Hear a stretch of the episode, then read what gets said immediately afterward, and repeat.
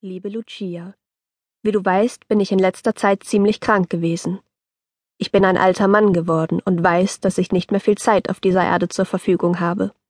Deshalb vermache ich dir jetzt schon meine Aktenmappe. Die, die ich dich nicht einmal anfassen ließ, als du zu Weihnachten hier warst. Du hast gefragt, warum ich immer über diesen alten Papieren gebrütet habe und warum ich sie wie verrückt behütet habe. Dafür hatte ich meine Gründe, wie ich jetzt meine Gründe habe, sie dir zu hinterlassen. Die Mappe liegt im Eckschrank und wartet auf dich. Ich schulde dir eine Erklärung und muss dazu zunächst erzählen, um welche Dokumente es sich handelt und woher sie stammen. Was dir in die Hände gegeben wird, ist die Geschichte eines alten Seemanns, die er auf der Schwelle zwischen Leben und Tod niederschreiben ließ. Sein Name war Joseph Marascu, Kapitän des Schiffes Demeter das 1894 vor Whitby strandete. Mir ist erzählt worden, dass er der einzige Überlebende an Bord war, abgesehen von einem großen schwarzen Hund, der an Land sprang, als man an Bord ging. Marascu wurde leblos ans Ruder gebunden aufgefunden, und man nahm an, er wäre tot. Er war eiskalt und durchnässt, sein Haar und sein Gesicht weiß vom Salz, und das Seil hatte sich in seine Hände geschnürt, bis auf die Knochen. Dass er dennoch am Leben geblieben war, erschien allen wie ein Wunder.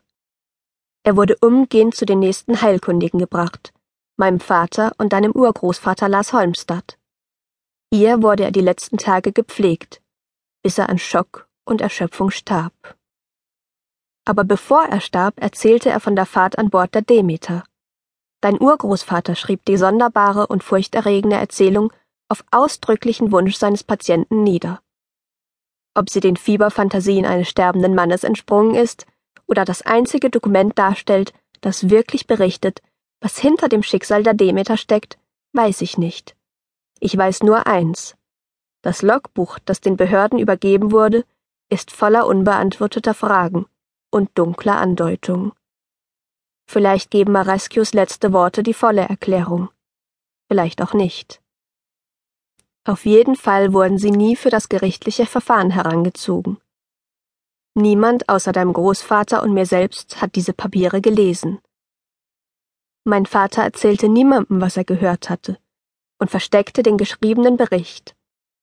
Erst auf seinem Totenlager erzählte er mir von Marescu und dessen Geschichte.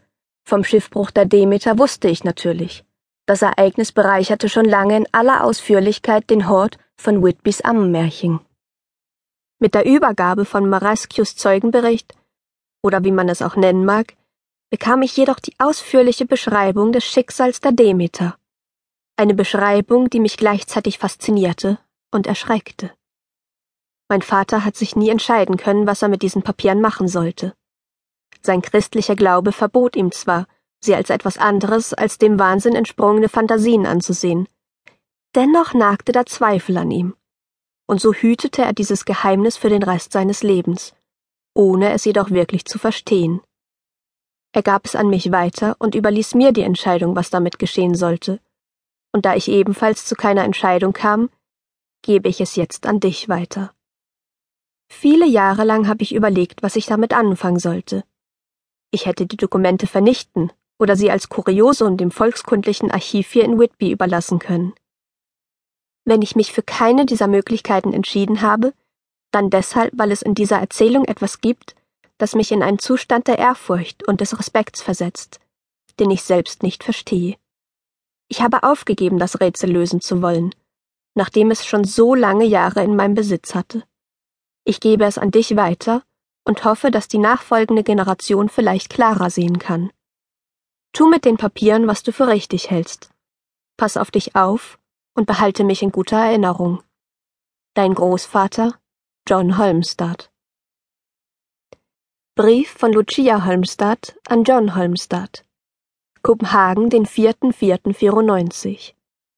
Lieber Großvater, ich freue mich immer von dir zu hören, aber dein wehmütiger Ton macht mich traurig. Was ist schon Alter? Nichts kommt zum Ende, ganz im Gegenteil, hast du mir nach dem Unfall geholfen, einen neuen Anfang zu finden. Wir haben gemeinsam die schlimme Zeit überstanden, und du darfst mich nicht wieder allein lassen. Denke daran, dass du der Einzige bist, den ich noch habe, jetzt wo Mutter und Vater nicht mehr sind.